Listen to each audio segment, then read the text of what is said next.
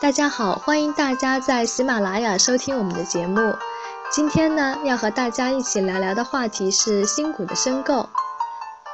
上周三，也就是十月十五日，证监会核准了十一家企业的首发申请，也就是核准了十一家企业可以发行新股上市。根据时间安排，本周共有九家新股发行。很多股民都热衷于新股申购，也就是常说的打新股。那么，什么是打新股呢？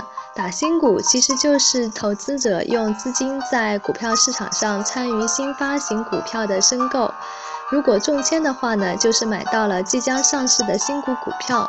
目前，持有市值一万元以上的投资者才能参与新股的申购，每五千元市值可申购一个申购单位。申购新股的中签率呢，普遍是低于百分之一，基本还是靠运气。但是适当掌握一些小技巧，还是可以帮助提高中签率的。下面呢，我们来看几个打新股的技巧。技巧一：尽量回避热门股。如果出现多只新股同时发行的情况，可以优先考虑较冷门的新股。当然了，这里的冷门呢，并不是说基本面欠佳的个股。技巧二。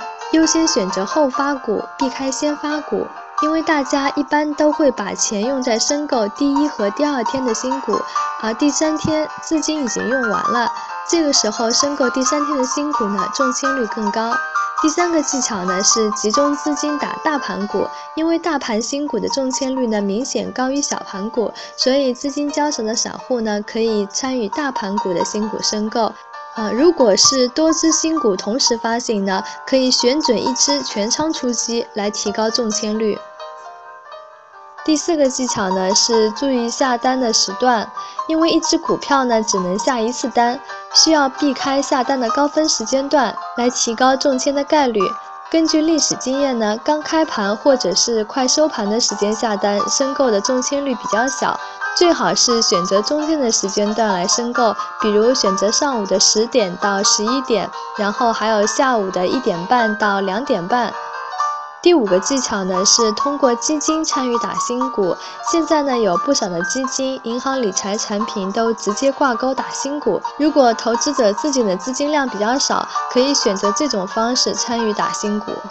当然了，申购新股呢还是有一定风险的。